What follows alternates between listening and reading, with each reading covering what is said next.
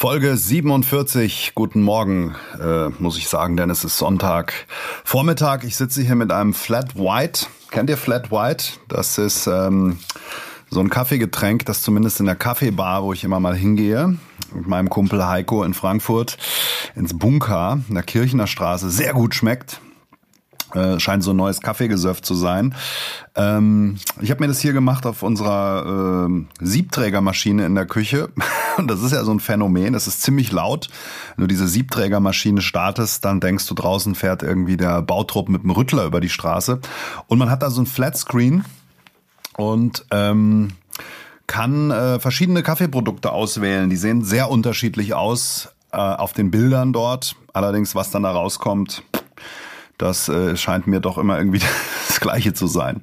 Und äh, ich habe mir von DeLonghi solche ähm, Espresso- und Cappuccino-Tassen äh, gekauft, die so zwei Glaswände haben. Kennt ihr vielleicht? dass der Vorteil ist, äh, wenn du die anfasst, trotz heißem Kaffeegetränk, ähm, sind die außen total kühl der Nachteil ist, wenn du dann trinkst, ist es sauheiß und du verbrennst dir alles, weil du keine Ahnung hast, was in diesem Glas abgeht. So, das kurz als Vorrede. Also ich sitze hier, die Stimme ist ein bisschen rau. Wir haben nämlich zwei Shows gespielt, Kunst und Prosius in den letzten drei Tagen und davon werde ich euch jetzt berichten. Kunst und Knapp, der Comedy-Podcast mit Peter Kunz. Folge 47, Kunst und Knapp. Irgendwann kann ich den Podcast ja auch mal in Kunst und Brosius umbenennen, wobei ähm, Luca Brosius, äh, der Luca ist nicht so ein Fan von Podcasts. Ähm, aber er wird sich demnächst auch mal wieder zuschalten. Und so bleibt es mir, äh, ein bisschen zu berichten von den Erfahrungen, die jetzt hinter uns liegen. Ähm, wir haben jetzt drei Shows gespielt, Kunst und Brosius. Und äh, für alle, die jetzt zuhören, die vielleicht auch mal so eine Show planen oder sich fragen, wie läuft es hinter den Kulissen ab, das äh, erzähle ich euch heute. Und somit ist unser Kunst und Knapp Thema des Tages. Auch, wie fühlt sich denn ein Solo an nach drei Shows? Und ähm, ja, es ist Zeit für ein kleines Zwischenfazit. Äh, ist ja wie im Fußball, nach den ersten drei Spieltagen weißt du ungefähr, wo du stehst und nach 34 Spieltagen weißt du dann genau, wo du stehst. Ähm, wir sind jetzt dreimal aufgetreten, abendfüllend, äh, die reinen Eckdaten. Es waren drei Shows in nämlich Dietzenbach, in Zweibrücken und in Groß-Gerau. Insgesamt waren 180 Leute da. Zweibrücken und Dietzenbach waren ausverkauft. Äh, hätten wir sogar noch mehr Tickets verkaufen können. In Groß-Gerau waren wir in die Stadthalle verlegt worden. Denn äh, wir dachten ja am Anfang, naja, wie viele Leute werden wir ziehen bei so einem Solo? Uns kennt ja keiner. Vielleicht 40, 50 wäre schon ein super Erfolg. Dann kam Corona und dann wurden wir aus dem beschaulichen Kulturcafé in Groß-Gerau äh, für das wir auch nochmal als Verein auch nochmal äh, herzlich Danke sagen für die Einladung, äh, verlegt ins Stadtmuseum und dann war das aber auch nicht Corona-tauglich und dann in die Stadthalle, was natürlich einerseits super war, weil äh, eine Riesenhalle, in die normalerweise 600 Leute passen, super Bühne, ähm, riesig groß, alles wunderbar, aber es waren dann eben gestern circa 80 da. Wobei man aber sagen muss, der Veranstalter hat es relativ gut gelöst, gut bestuhlt, Gruppen haben zusammengesessen, äh, die hatten witzigerweise alle einen Tisch vor sich. Das heißt, es war so ein bisschen Feeling wie in der Vorlesung, was dann auch dazu führte, äh, dass ein Teil geklatscht hat und ein Teil der Leute einfach so parlamentarischen Applaus auf den Tisch gegeben hat. Die Publikum hat dann lässig entspannt am Tisch gelegen, am, äh, nicht am Tisch gelegen, sondern auf dem äh, Stuhl äh, gesessen und äh, eine Hand so auf dem Tisch, man kennt das ja, und dann entspannt geklatscht. Also war ein bisschen anders. Und ähm, ja, alle drei Shows, kann ich jetzt schon sagen, waren sehr unterschiedlich und haben sich auch unterschiedlich angefühlt. Also Dietzenbach war das allererste Mal, das war so ein bisschen so ein, ja, wie so eine Schlittenfahrt durch die Bobbahn. Wir waren froh, dass wir da am Schluss rausgekommen sind. Wir wussten vorher nicht, was uns erwartet. Ähm, die Übergänge zwischen den einzelnen Nummern waren zum Teil ein bisschen holprig. Und der große Unterschied war, es war immer nur einer auf der Bühne, wenn der andere was alleine gemacht hat. Also wir haben ja Teile, auf denen wir zusammen, äh, mit denen wir zusammen auf der Bühne sind und äh, Teile, wo dann einer von uns Material spielt und zwischendrin gibt's eben Dialoge so dass es dann zu einer Gesamtshow äh, sich zusammenfügt. Und es ist also nicht zweimal ein Halbsolo. Und da war es in Dietzenbach so, dass wir dann äh, immer abgegangen sind von der Bühne und es gab natürlich ein ständiges Auflaufen, Runterlaufen, Reinlaufen, so tschüss, ich gehe jetzt mal, tschüss, hier bin ich wieder, so ein bisschen wie im Ohnsorg-Theater, wo irgendeine Tür aufgeht. Das haben wir dann geändert in zwei Brücken, weil es auch technisch überhaupt nicht ging. Ähm, und äh, zwei Brücken, die ACH Eventhalle, das ist ein, ein größerer Raum mit einer Ecke in, äh, in der Bühne in der Ecke Super Technik, da finden normalerweise auch viele Konzerte statt, auch gerade aus dem härteren Bereich, so Metal-Konzerte. Das heißt, die hatten riesen Basswürfel da stehen, Subwoofer, die so groß waren wie ähm, eine Europalette, also so ein Quadratmeter große Basswürfel. Also wir hatten mega Sound. Ja, wir machen ja auch einiges mit Musik in unserer Show. Das hat richtig gewackelt. Und äh, da gab es aber keinen Platz, wo man jetzt hätte abgehen können von der Bühne. Und wir haben erst überlegt, ob wir so eine spanische Wand aufstellen, wo sich dann einer dahinter setzt. Die spanische Wand äh, steht auch hier im Keller bei mir, aber ich habe den Karton aufgemacht und es waren so viele Schrauben, da habe ich gleich wieder zugemacht, ähm, dass der eine eben aus der Bildfläche verschwindet. Wir haben dann aber aus der Not eine Tugend gemacht und haben einfach so einen Tisch auf die Bühne gestellt mit allerlei äh, Zutaten und äh, was zu trinken und und und und ähm, so ist der andere dann eben auch auf der Bühne und man kann die Übergänge fließender gestalten, was der ganzen Show auch gut getan hat. Das war dann zwei Brücken, da waren 60 Leute, wunderbar, hat gut funktioniert. Ähm, am nächsten Tag haben wir dann die Zeitung aufgeschlagen und da war eine, sagen wir es mal so, sehr mittelmäßige, sehr mittelmäßige Kritik dieses Journalisten drin nach dem Motto, sie kamen spät auf Touren Jetzt muss man aber dazu sagen, wir haben in Dietzenbach sehr genau auf äh, die Zeit geachtet und auch zwischendrin nicht viel improvisiert, waren nach 90 Minuten fertig. In zwei Brücken haben wir gesagt, komm, wir können es doch eigentlich ein bisschen lockerer angehen lassen und da hat die erste Hälfte schon eine Stunde gedauert und ich glaube, der Journalist, ehrlich gesagt, war auch nur die erste Hälfte da, die naturgemäß etwas äh, leicht schwächer ist als die zweite und unser großes Finale hat er dann gar nicht mitbekommen und da stand dann sowas drin wie, kamen aber jetzt nur sehr schwer auf Touren. Ähm, und er hat eigentlich auch nur über diese erste ähm, Stunde berichtet und da aber wiederum Dinge aufgegriffen, die er gut fand. Also eigentlich fand er alles gut, äh, bekam aber spät auf Touren. Naja, aber man darf sich nicht verrückt machen, äh, wenn das ist die Meinung äh, eines Einzelnen, äh, wenn gleich uns natürlich lieber wäre, wenn der Herr begeistert gewesen wäre. Gut, das also zum Presseecho. In Groß-Gerau haben wir es dann wieder ein bisschen anders angepasst. Das ist ja so eine Feinjustage. Da haben wir dann gesagt, komm, jetzt, äh, wir haben in zwei Brücken zwei Stunden gespielt, plus Pause. Ist vielleicht doch etwas lang, auch fürs Publikum, weil die dann irgendwann müde werden. Also haben wir gesagt, in Groß-Gerau ähm, fahren wir das Ganze wieder ein bisschen zurück. Die Übergänge waren dann deutlich runder und ähm, wir haben trotzdem ein paar Dialoge auch noch drin gehabt, mehr als in Dietzenbach. Und ich glaube, gestern war es dann so eine Stunde 45 oder so. Das reicht dann aber auch, weil ich glaube, die Leute sind auch irgendwann dann mal müde. Aber Fazit ist, ähm, hat gut funktioniert, war jetzt kein, äh, kein irgendwo Crash dabei oder Sachen, die total schief gelaufen sind. Drei Shows, drei haben sich unterschiedlich angefühlt und es ist schon ein schönes ähm, Gefühl, aber auch machbar, ein Solo zu spielen also ist ja ein Doppel-Duo-Solo natürlich nochmal was Einfacheres, als wenn man jetzt sagt, ich schreibe eine Stunde Material und stelle mich wirklich mit Stand-up auf die Bühne. Soweit bin ich persönlich lange nicht. Aber das ist ein ganz gutes Format, das gut funktioniert hat. Wir hatten gestern auch noch ähm, einen Gast dabei aus äh, dem Raum Groß-Gerau, nämlich den lieben Kollegen Jason Lee, den wir eingebaut haben. Und äh, das ist, kann durchaus auch mal ein Format sein, wenn es irgendwo passt, mal einen Künstler einzuladen, zehn Minuten zu spielen in der zweiten Hälfte. Und äh, das war auch nochmal gut, weil es die Zuschauer, das haben wir auch nicht angekündigt, äh, auch total überrascht hat. Und es war dann so ein bisschen über Erwartungen übertroffen. Heu, da kommt ja noch jemand. Und ähm, Jason musste natürlich für den alten Gag dann herhalten. Da draußen steht ein Asiate mit Corona. Und äh, dann kam er dann mit einem Sixpack rein. Aber hat gut funktioniert. Also das äh, war Groß-Gerau. Dann vielleicht noch ein Wort zur Technik. Es empfiehlt sich einfach früh da zu sein. Ähm, und ich mag das auch in Ruhe wirklich alles aufzubauen. Ich bin auch so einer, ich habe so ein Flight Case, habe ich glaube ich auch schon mal hier erzählt. Da sind alle Kabel doppelt drin. Da ist äh, eine DI-Box drin. Wir spielen ja mit dem, mit dem iPad, wo wir unsere Audios abspielen und haben da eine extra App äh, und können dann eben der Reihenfolge nach unsere Audios einspielen. Und äh, man kann aber nicht ein 20 Meter kleines Klinkenkabel verlegen irgendwo hin in ein Mischpult, weil das einfach als große Antenne fungiert und dann gibt's tausend Störungen. Das heißt, man hat eine sogenannte DI-Box. Das heißt, das Kabel verschwindet dann in einer, nach ein paar Metern in einer kleinen Box, die auf dem Boden aufgebaut wird und dann geht so ein großes XLR-Kabel, ein bisschen Kabelkunde, das dann auch abgeschirmt ist und ich glaube symmetrisch. Aber ich hoffe, ich sage jetzt nichts Falsches. Auf jeden Fall nicht störungsanfällig. Geht dann durch den ganzen Saal zum Mischpult. Und diese Kabel, selbst eine DI-Box und so weiter, habe ich alles dabei, weil du musst ja immer davon ausgehen, dass irgendwas mal kaputt geht, dass der Veranstalter vielleicht auch mal irgendwas nicht hat. Und ähm, somit habe ich den ganzen Kram immer doppelt dabei. Das ist mir auch wichtig, diese doppelte Sicherheit und auch vor der Show alles zu prüfen, Soundcheck zu machen in Ruhe und ähm, solche Details, einfach auch Zeit für Details zu haben, dass da nichts schief läuft. Wie ist die Beleuchtungssituation im Saal und, und, und. Und das empfiehlt sich halt einfach drei Stunden vor der Show schon da zu sein und das alles zu regeln.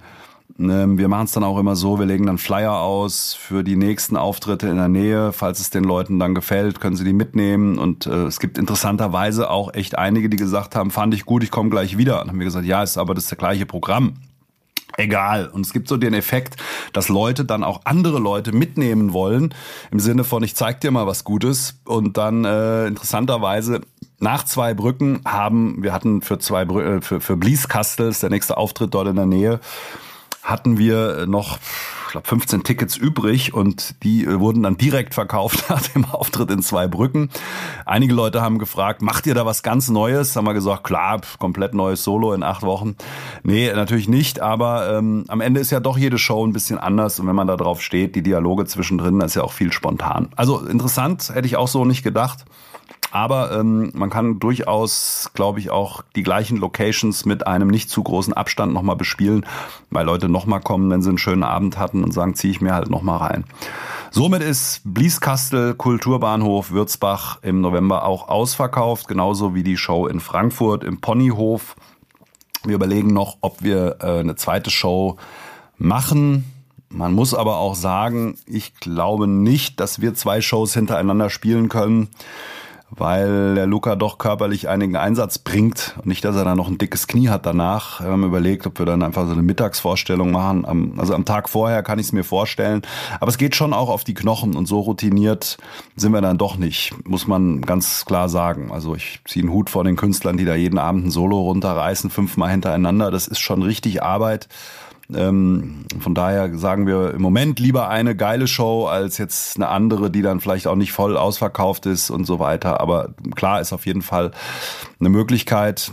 Und im Zweifel kommen wir dann lieber ein paar Monate später nochmal in die gleiche Location. So viel also zum Thema Technik, Kartenvorverkauf, Marketing. Ähm, wir müssen uns nichts vormachen, wir ziehen jetzt nicht Leute, die uns überhaupt nicht kennen. Das heißt, es liegt sehr daran, ob wir selber da verdrahtet und vernetzt sind in der Region. Ähm, ein paar Karten haben wir auch verlost. Äh, der Luca war bei Antenne Frankfurt oder Radio Frankfurt, wie es jetzt heißt. Äh, wir hatten Radio, einen Radiobeitrag, Hinweis bei RPR 1 für Groß-Gerau noch und ähm, sprechen auch mit dem einen oder anderen Sender, weil wir da ganz gute Kontakte haben, wie schon auch mal erwähnt. Und ähm, vielleicht kriegt man auch so eine Medienpartnerschaft hin, dass die uns präsentieren und wir im Gegenzug eben Radiowerbung, ein paar Spots bekommen, eine Radiopromo. Das hilft weil äh, jetzt die Leute sind schon zurückhaltend bei Corona. Wer setzt sich in so eine Halle? Hm, ist schon eher schwierig, zumal draußen jetzt noch 25, 30 Grad sind. Äh, wenn, dann geht es sehr kurzfristig und die Leute wissen alle nicht. Also es ist schon schwierig und viele Veranstalter haben auch echt ein Thema damit gerade. Ähm, und so haben wir eigentlich es geschafft, unsere Shows so gut vorzuverkaufen und auszuverkaufen durch persönlichen Einsatz, persönliches Netzwerk. Also ich glaube, hier im Wohngebiet gibt es keinen Nachbarn, der nicht schon auf drei Shows gewesen sein musste. Äh, aber macht ja nichts, ist ja okay, weil man muss ja das Feuer irgendwie entfachen, das Feuer der Leidenschaft. Äh, und die Leute dann gehen dann nach Hause und wenn es ihnen gefallen hat, empfehlen sie es vielleicht weiter. Und ähm, ja. von daher äh, ist das so unsere Marketingmethode und wir stellen auch dem Veranstalter immer Flyer äh, zur Verfügung und Plakate, dass er einfach auch ein professionelles Erscheinungsbild von uns äh, da bekommt und im Haus schon mal werben kann. Ich setze ja immer auf den Effekt, dass vielleicht Stammkunden sagen, komm, da gehen wir wieder hin oder dann aufmerksam werden. Aber ich glaube, dieser Effekt ist im Moment nicht so groß, weil einfach nicht viele Leute kommen, weil nicht viele Veranstaltungen sind, weil die Besucherzahlen generell niedriger sind. Also ist ein bisschen schwierig und somit äh, kommen wir auch zu unserem Sorgenkind Karlsruhe. Äh, da haben wir eine Show Ende Oktober und da sind, äh, kann man so offen sagen, null Tickets verkauft.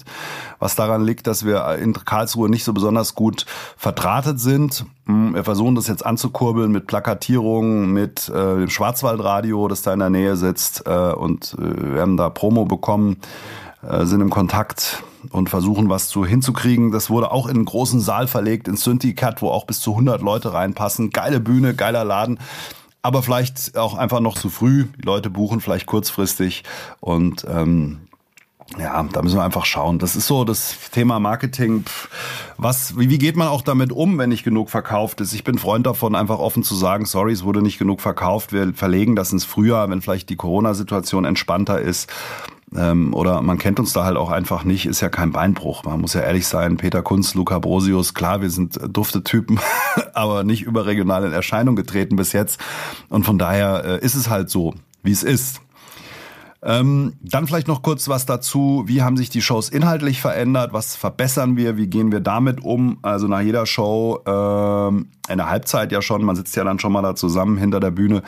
Ja, wir sind natürlich schon immer am Analysieren, wie war das jetzt? Und so, da haben sie ja gelacht. Also ich kann euch sagen, es gab an jeder Show Stellen, wo die Leute gelacht haben, äh, die völlig anders waren als bei der Show vorher. Also wenn du denkst, ey, ich bin so, ein super Joke, dann lachen sie bei Show 1 und bei Show 3, bei Show 2 läuft's nicht. Aber das kann auch daran liegen, dass man den, vielleicht selber den Joke oder die, die Punchline nicht so präzise gesetzt hat oder dass man irgendwas weggehüstelt hat oder ähm, falsch formuliert hat oder oder ähm, in Summe merkt man natürlich, wenn dreimal keiner lacht. Diese Dinger, die muss man natürlich rausschmeißen, haben wir aber nicht, weil wir ja schon relativ getestetes Material auch spielen.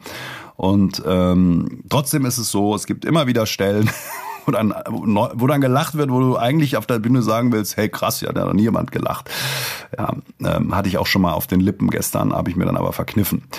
Ähm, so, und natürlich hinterfragen wir uns und sagen, Mensch, die erste Hälfte war gut und dann sagen wir danach, ja, die zweite Hälfte war noch besser oder schlechter oder, oder, aber man verlässt sich ja immer auf die Reaktion des Publikums und leitet dann ab, ob man gut war oder nicht. Ähm, ich glaube, das darf, darf man aber nicht so machen, weil die Leute haben einen guten Tag, haben einen schlechten Tag, wir haben mal einen guten Tag, einen schlechteren Tag. Wenn einer Kopfweh hat auf der Bühne, dann ist vielleicht fünf Prozent weniger oder wenn er eine stressige Anfahrt hatte, dann, ähm, bringt man vielleicht Sachen nicht so auf den Punkt. Und das können eben etablierte Leute machen, die schon zehn Jahre auf Bühnen stehen und ihr Programm darunter äh, reißen, das äh, einfach tausendmal erprobt ist. Das sind wir aber nicht. Das heißt, solche Tagesformschwankungen, wie bei einem jungen Fußballtalent, schlägt das einfach bei uns mal durch.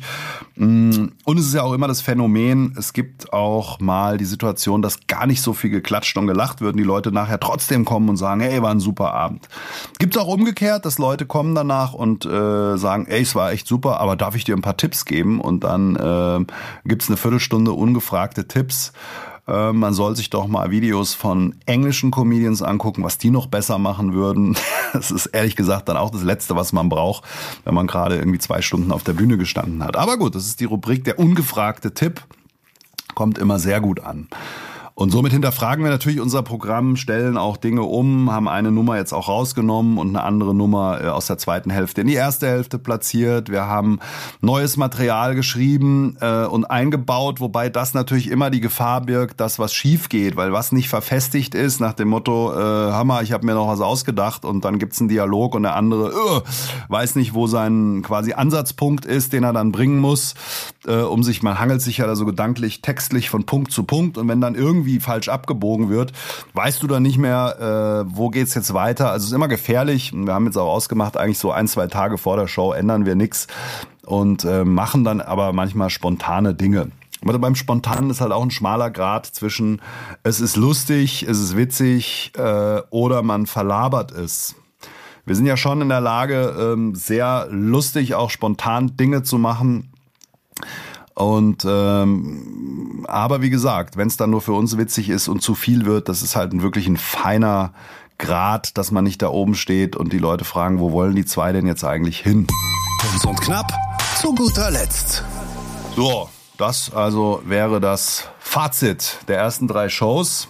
Ähm, ich habe jetzt eigentlich gedacht, ich wäre irgendwo im Ausland, weil ich jetzt ein paar jobbedingt ein paar ruhige Wochen habe ähm, kommt ja zwei Wochen, gibt ja zwei Wochen Herbstferien äh, in Hessen und äh, hier im Haus gibt's auch größere Bauarbeiten, ein neues Bad. Und äh, da ist man, glaube ich, am besten einfach nicht zu Hause in den zwei Wochen. Und äh, wir hatten äh, England geplant, schon vor längerem, zwei Wochen England. Das haben wir dann Corona-bedingt abgesagt. Und äh, dann jetzt Corona-bedingt wieder gebucht Man kann ja auch jetzt mittlerweile überall zurücktreten, wenn man was bucht.